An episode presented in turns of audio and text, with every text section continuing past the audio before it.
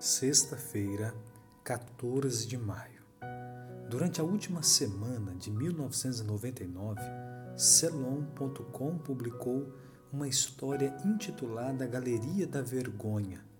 Ela falava das dez figuras esportivas mais desonrosas daquele ano. A lista incluía tudo, desde alguém que foi preso por assassinato até outra pessoa que foi pega com drogas. Eram homens que haviam firmado contrato com seus times e torcedores. Eles começaram a sua carreira com a melhor das intenções: jogar bem, viver com honra e se mostrar dignos das assinaturas em seus contratos. Mas acabaram desonrando o seu compromisso. Antes de firmar contrato com alguém, é importante conhecer o caráter desta pessoa. O que há no caráter de Deus que nos faz sentir confortáveis em entrar em um relacionamento de aliança com Ele.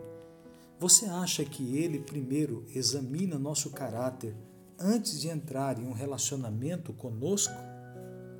A aliança de Deus com Israel no Sinai foi uma aliança de graça, tendo mostrado seu amor por meio da libertação do Egito.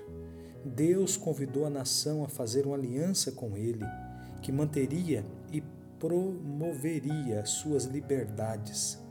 Embora Israel tivesse respondido afirmativamente, ele não tinha fé verdadeira motivada por amor.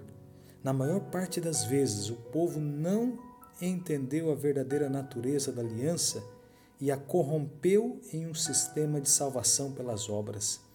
Não precisamos repetir esse fracasso e ignorar a graça estendida a cada um de nós.